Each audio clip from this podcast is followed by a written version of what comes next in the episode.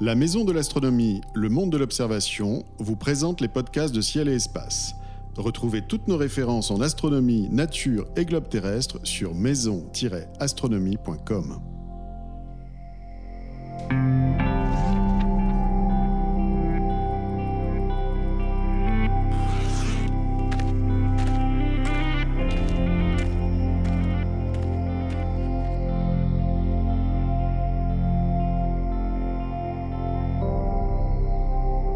Bonjour et bienvenue sur Ciel Espace Radio. Dans ces éphémérides d'août 2017, nous parlerons d'un joli coucher de soleil dans l'Arc de Triomphe à Paris le 9, des étoiles filantes perséides à leur maximum le 12, d'un beau rapprochement entre la Lune et Vénus le 19, du Soleil qui s'éclipse le 21 et d'une conjonction entre la Lune et Saturne le 30.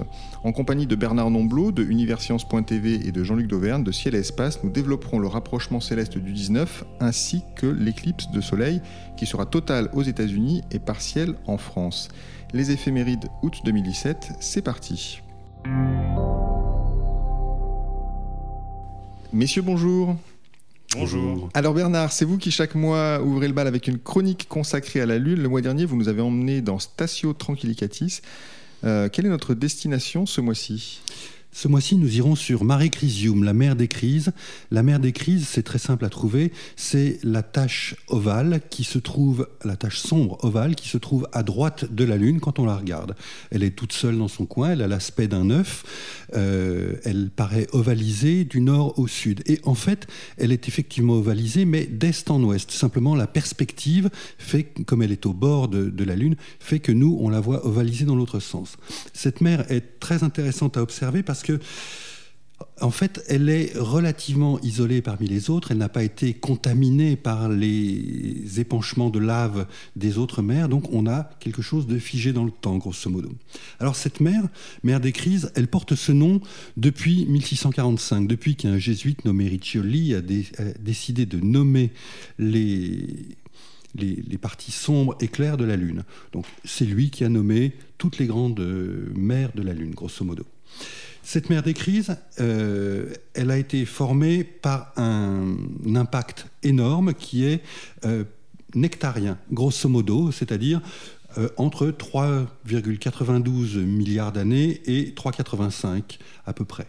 Pifométriquement, c'est à ce moment-là que se sont formés tous les bassins qui ont été ensuite euh, remplis de lave un peu plus tard dans l'histoire de la Lune. C'est ce qu'on appelle le Late Heavy Bombardment, le grand bombardement terminal en français, qui euh, semble traduire qu'il y a eu énormément d'impact sur la Lune pendant une période très courte. Donc se forme à ce moment-là ce bassin Crisium qui ensuite au moment de l'époque imbrienne, c'est-à-dire euh, quelques millions ou centaines de millions d'années plus tard, euh, on a euh, la plupart des mers lunaires qui se forment. C'est-à-dire qu'on a le volcanisme lunaire est extrêmement intense à ce moment-là.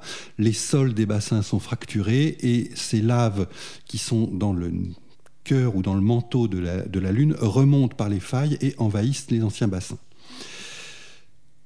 Le fond de cette mer est très plat avec des dorsales en périphérie. Les dorsales, ce sont ce qu'on appelait jadis des rides, qui sont en fait euh, des, resserrements de, la croûte lunaire consécutifs à des tremblements de, lune, j'allais dire des tremblements de terre. Donc, euh, le, rempart de la mer des Crises est très beau. On a à, à l'est ce qu'on appelle le promontoire Agarum, qui est euh, un, un pic assez important qui culmine à 4000, 4500 mètres grosso modo, juste au-dessus de la mer, qui est très très beau parce que quand on a la chance de pouvoir l'observer avec un soleil levant rasant, ce qui est à dire assez peu courant, euh, on, voit très très bien l'ombre gigantesque que ce massif euh, prolonge dans la mer des Crises. C'est superbe et en quelques heures, on voit diminuer cette ombre et les terrains environnants qui se découvrent. Dans cette mer, on a assez peu de cratères. Euh, les cratères Lick et Yerk, grosso modo de 30-35 km de diamètre, datent de l'époque imbrienne, c'est-à-dire juste après euh, que la mer se soit euh, remplie de lave. Picard et Perse, un peu plus petits, une vingtaine de kilomètres, eux sont de l'époque suivante, l'ératosthénien, c'est-à-dire l'époque qui va de 3 à moins 1, milliard d'années et demi, grosso modo. Donc ce sont, on peut voir tout simplement que les gros cratères se sont formés très tôt dans l'histoire lunaire et ensuite, généralement, avec évidemment quelques exceptions, on a des cratères de plus en plus petits. C'est-à-dire que tout ce qui était gros à tomber était tombé, il ne reste plus que de petits cratères. Yerk, ce cratère euh, de 36 km, donc imbrien, est entouré de restes d'anciens de, cratères et ça dessine ce que Guillaume Cana, dans son guide, appelle l'albatros lunaire. C'est un une très jolie formation parce que effectivement, on a l'impression de voir un oiseau en vol. C'est très très beau. Et puis, juste dans cette région, c'est-à-dire vers l'ouest de la mer des Crises, se trouvent deux promontoires c'est-à-dire des, blocs de rochers euh, qui laissent une ombre, par exemple, quand, euh, quand le soleil commence à décroître sur la formation. Ces deux promontoires, les noms euh, qu'on leur a donnés jadis, promontoire Olivium et promontoire Lavinium, ces noms n'ont pas été conservés, mais ils ont été très célèbres parce que dans les années 50, un astronome amateur britannique a dit qu'il avait vu un pont là, une arche naturelle entre, en dessous de laquelle passait le, soleil. Alors j'ai regardé de nombreuses fois ce truc en sachant que c'est effectivement une illusion d'optique, mais une fois j'ai eu effectivement cette impression. Je n'ai malheureusement pas noté la date, il faudrait y revenir 18 ans et 11 jours après pour avoir exactement le même éclairage et essayer de retrouver ce pont sur la Lune. Mais ça a fait couler énormément d'encre dans les années 50-60. On a même dit que ce pont était artificiel, qu'il avait été fabriqué par des visiteurs, etc. etc. Peu importe, toujours est-il que euh, ça, s'est traduit par euh, une observation importante de cette région-là. Donc cette région est assez intéressante à observer. Elle est pas seulement intéressante à observer, elle a été intéressante, semble-t-il, à explorer, puisque euh, deux sondes ont essayé de se poser dans la mer des crises. L'une, Luna 15, s'est écrasée à 400 km/h le 20 juillet 1969. C'était fait pour damer le pion aux Américains. Le but était de faire se poser une sonde automatique qui allait récupérer des échantillons de sol lunaire et les ramener sur Terre avant que les astronautes américains soient revenus. Ça a raté, lamentablement. Ça a réussi un an après, grosso modo, avec Luna 16. Et en en août 1976, Luna 24, la dernière sonde lunaire soviétique, s'est posée dans la mer des Crises, vers le sud. Et là, ça a parfaitement fonctionné. On a récupéré 200 grammes de roches lunaires qui ont été ramenées sur Terre et qui ont été étudiées. Les Russes disent encore aujourd'hui que c'est qu'il y avait des matériaux hydratés, qu'il y avait quelques 0,1% d'eau dans cette poussière lunaire et que c'est donc eux qui ont prouvé, bien avant les sondes américaines des années 2000, qu'il y avait de l'eau sur la Lune. Peu importe, je ne vais pas me prononcer là-dessus. En tout cas, c'est le dernier atterrissage lunaire avant la sonde chinoise Chang'e qui s'est posée en décembre 2013 dans le golfe des Iris. Merci beaucoup Bernard pour cette exploration de la mer des crises. La Lune, nous ne la quittons pas totalement puisqu'elle est l'un des, protagonistes du rapprochement céleste du 19 août. Euh, ce jour-là, à l'aube, la Lune se lève avec Vénus. Jean-Luc, c'est bien ça? C'est ça, vers 4 heures du matin, on a un beau rapprochement avec Vénus, donc qui surplombe le croissant de Lune. Si la Lune est en croissant, on va voir la lumière cendrée de la Lune. Donc euh, on rappelle que c'est la partie dans la Lune qui est dans l'ombre, qui est dans la nuit mais en fait qui est quand même éclairé indirectement par un clair de terre. Des gens qui seraient sur la Lune verraient une terre gibbeuse, donc elle émet beaucoup de lumière vu qu'elle est plus grande que la Lune. Elle est aussi beaucoup, la surface de la Terre est beaucoup plus brillante que celle de la Lune, donc la partie nocturne de la Lune là est vraiment très très bien éclairée. Donc à l'œil nu on voit ça très très bien. Aux jumelles c'est encore plus spectaculaire. Et puis là, avec 3 degrés de séparation entre les deux, justement, aux jumelles, on peut voir à la fois ce croissant de lune, sa lumière cendrée, et Vénus dans le champ. Donc c'est une belle observation à faire. Au télescope, elles sont un peu trop éloignées pour les observer ensemble. Par contre, on peut, on peut éventuellement essayer de faire des photos en attendant que les premières lueurs de l'aube arrivent, de préférence, pour euh, apporter un petit peu de bleu dans le ciel. Et puis en essayant évidemment d'intégrer un avant-plan comme toujours comme toujours, mais quel genre d'avant-plan? Ça, à je laisse ça à la créativité de chacun de choisir entre les arbres, les églises ou ou, la petite amie, peu importe, mais tout est possible. Ou même votre chat, si vous voulez. Pourvu que ça soit beau. Très bien. Le 21, alors c'est l'événement du mois quand même. Hum, sinon de l'année, le soleil s'éclipse totalement euh, aux États-Unis. Euh, beaucoup de voyages sont prévus, notamment des voyages de l'Association française d'astronomie. Euh, le soleil s'éclipse partiellement en France ce jour-là. Jean-Luc, comment voir ce, ce brin d'éclipse depuis chez nous? D'abord, c'est à quelle heure? Alors nous, c'est très facile, ça se passe au coucher du soleil. Alors nous, on est vraiment sur la, queue de l'éclipse, sur la fin de l'éclipse. Euh, c'est-à-dire qu'en fait, pour nous, le soleil va se coucher éclipsé et encore, le phénomène ne sera pas visible partout en France. Donc il faut plutôt être dans l'ouest de la France, l'endroit idéal, c'est le Finistère. C'est là où on verra l'éclipse euh, la, plus importante, entre guillemets. Le gros avantage, c'est non pas que l'éclipse soit la plus spectaculaire possible, évidemment. Le gros du spectacle a lieu aux États-Unis avec une éclipse totale en milieu de journée. Mais chez nous, l'intérêt, c'est que l'éclipse a lieu au coucher du soleil. Et au coucher du soleil, on peut regarder le soleil directement à l'œil nu, sans protection. Alors je dis bien au coucher du soleil, c'est-à-dire euh, quasiment le moment où le soleil touche l'horizon et après, ou éventuellement quand il est encore à, à l'équivalent d'un rayon ou d'un diamètre solaire de l'horizon. Et si on a un horizon bien dégagé, donc typiquement en bord de mer, là, il n'y a pas de problème. Et attention aussi, si vous êtes en, montagne, la luminosité du soleil en bord de mer au coucher du soleil ne pose pas de problème. Par contre, en montagne, à 2000-3000 mètres d'altitude, il vaut mieux avoir un filtre, alors peut-être pas aussi puissant que celui qu'on utiliserait en pleine journée, mais ça vaut le coup de garder ses lunettes de soleil, par exemple, quand le soleil se couche, parce que la luminosité peut être euh, typiquement 50 fois plus forte que ce qu'on a en bord de mer, donc c'est une grosse différence quand même. Euh, oui, ça reste le soleil et ça reste euh, quand même un, astre quand même extrêmement brillant. Surtout, surtout d'ailleurs, euh, aucune observation aux instruments. Non, enfin si en bord de mer on peut regarder avec des jumelles, encore une fois, le moment où le soleil touche l'horizon, surtout pas avant, mais le moment où le soleil est en train de passer sous l'horizon, là sa luminosité est compatible avec une observation aux jumelles. Mais voilà, le, tout le reste de l'éclipse, en gros, euh, à Brest, euh, l'éclipse commence à peu près 40 minutes avant que le soleil se couche.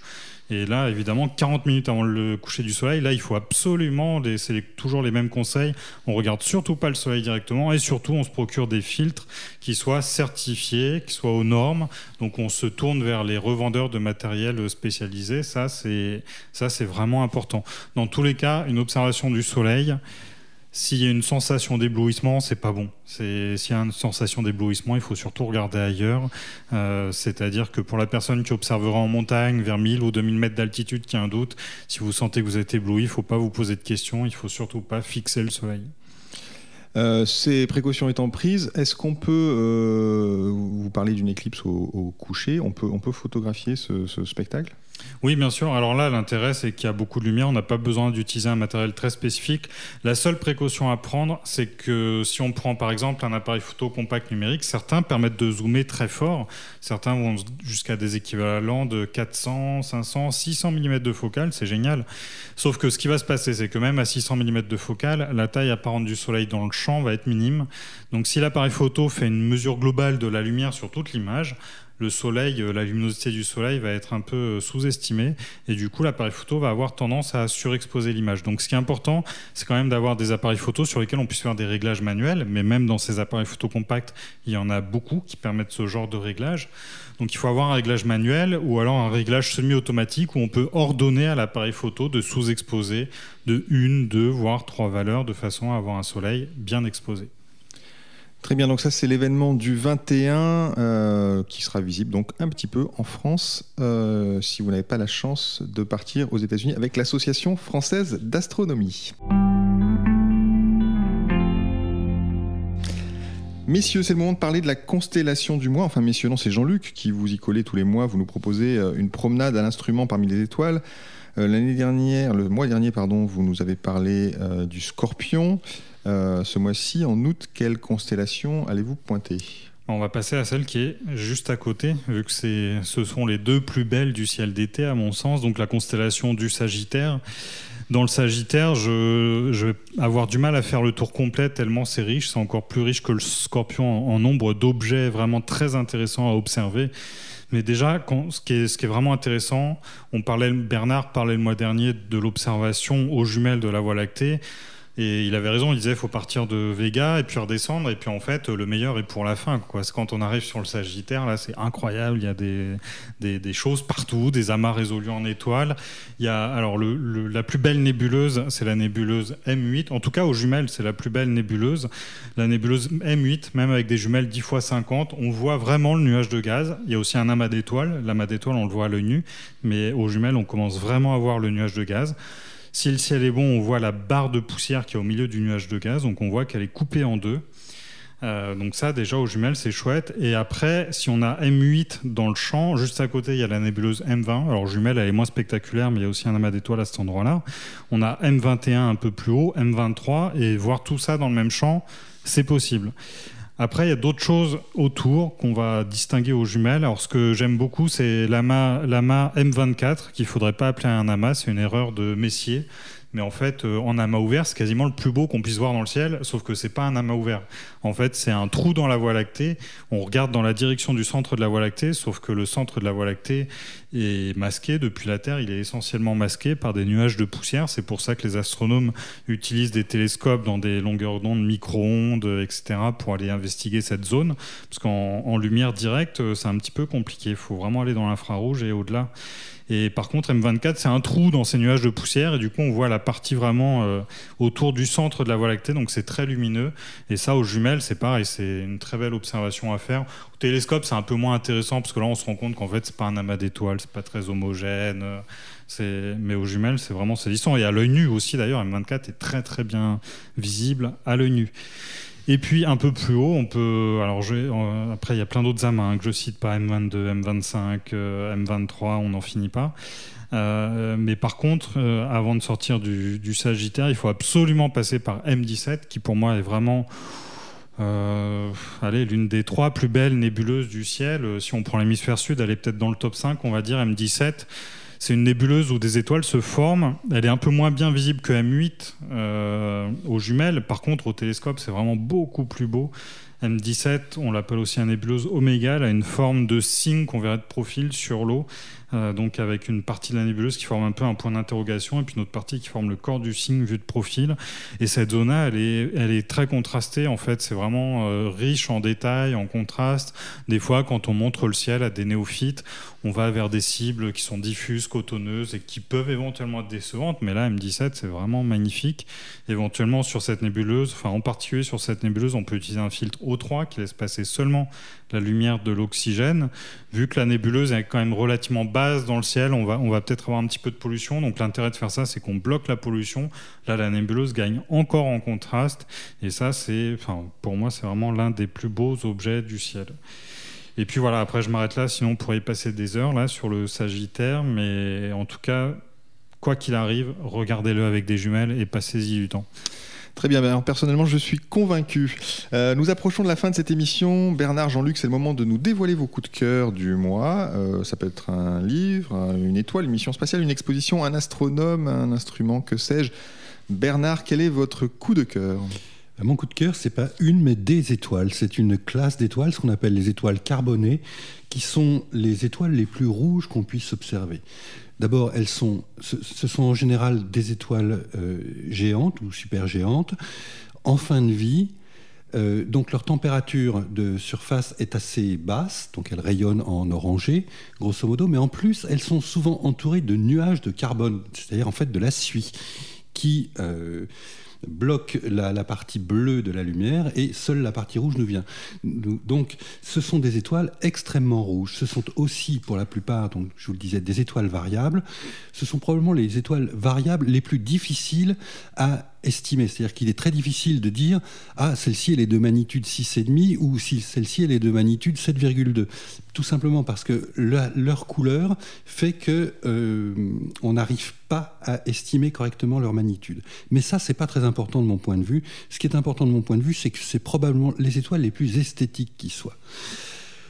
Quand on lit les vieux bouquins d'astronomie, on trouve des choses de Flammarion ou de William Herschel qui parlent d'une goutte de sang dans le ciel, ou, William Herschel parlait de l'étoile, d'une une goutte de clarette, cette espèce de bordeaux un peu clair que les Anglais adoraient et qu'on peut encore boire de nos jours. Eh bien, c'est exactement ça. C'est-à-dire que dans un champ où les étoiles sont globalement toutes jaunâtres ou blanchâtres, eh bien là, on a effectivement une étoile qui n'est pas orange, mais qui est vraiment très rouge. Et ça, ce sont des choses superbes. Alors moi, j'en ai noté trois ou quatre. Il y a V Aquilae, donc entre les, dans le sud de la constellation de l'Aigle, entre Lambda et 12 de l'aigle.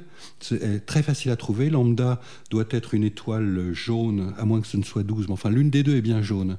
Et puis on a une petite chaîne de trois étoiles blanches qui mène à cette étoile rouge. Et alors encore mieux, la cerise sur le gâteau, juste à côté se trouve une nébuleuse planétaire qui doit être NGC 6751, mais je ne suis pas trop sûr, je ne suis pas absolument certain du nom. En tout cas, cette nébuleuse planétaire se voit dans un télescope de 20 cm en même temps que l'étoile, à condition d'utiliser un grossissement de 50 à 70 fois. C'est superbe, on a vraiment l'impression de cette troisième dimension qui manque si souvent dans l'univers, et vraiment c'est splendide à voir. Une autre me plaît énormément, c'est S dans, la constellation de l'écu de Sobieski, juste à côté de l'aigle. Euh, qui est à côté de l'étoile bêta de, l'écu, magnitude 7, là aussi environ, mais je vous le dis, c'est variable, c'est piphométrique. Et puis, U dans le signe et T dans la constellation de la lyre. Ces deux étoiles, là aussi, sont faciles à trouver, très hautes dans le ciel pendant tout l'été, et vraiment, ça vaut la peine de les regarder, de les re-regarder.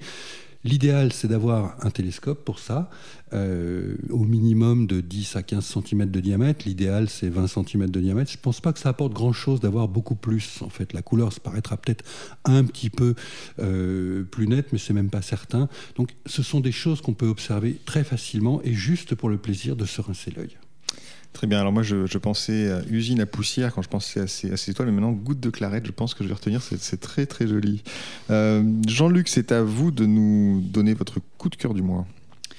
Alors c'est les fêtes de l'astronomie de Varage, Varage qui est un charmant petit village du sud-est où il y a donc un festival d'astronomie organisé les week-ends des 26-27. J'aime bien ce festival parce qu'en fait, il a lieu à la fin de l'été, là où plus personne n'organise rien. Donc, ils ont choisi exprès ces dates-là pour euh, ne pas venir euh, se télescoper avec d'autres événements qui ont lieu au cours de l'été. Et donc c'est un, festival euh, qui est, qui, est, vraiment très très bien. Moi j'y vais, donc je vous engage à y venir. J'y ferai une conférence sur les grands télescopes de demain notamment. Et voilà, c'est organisé notamment par les gens du gîte de la Black, euh, qui est un endroit euh, simplement avec des gîtes où les gens peuvent rester, mais qui est tenu par un, par un monsieur charmant qui collectionne les vieux instruments et qui, à l'occasion de ces fêtes, euh, parfois sort certains de ces vieux instruments. Donc, il est possible d'observer des fois dans des lunettes qui ont 150 ans ou plus, et ça a toujours ça, procure toujours une sensation très particulière d'observer dans ces vieux instruments. Il y a toujours un petit peu d'émotion, de, charme, etc. Donc vraiment, si vous êtes dans le sud-est de la France, n'hésitez pas à faire le détour par Varage. Très bien, merci beaucoup. Et je vais moi aussi, pour une fois, euh, donner un coup de cœur. Si vous n'avez pas la chance euh, de partir euh, en vacances pour la fête de l'Astro de Varage ou bien Florence au début du mois d'août, où je rappelle d'ailleurs que le 4, nous remettrons le prix du livre, enfin les prix du livre Ciel et Espace. Florence, c'est dans le Gers.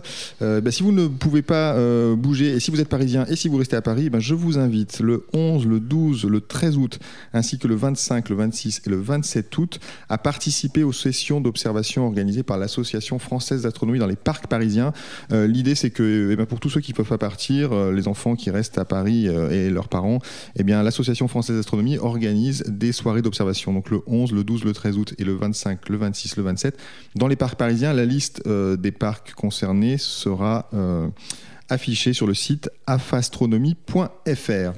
Voilà, j'en ai terminé. Les éphémérides de Ciel Espace Radio sont donc finis pour ce mois-ci. Merci à Bernard Nomblot de Universcience.tv et à Jean-Luc Dauvergne de Ciel Espace. Merci à Nicolas Franco qui était à la technique. Cette émission était présentée comme chaque mois par David Fossé. Rendez-vous à la rentrée. Bonne fin de vacances à tous.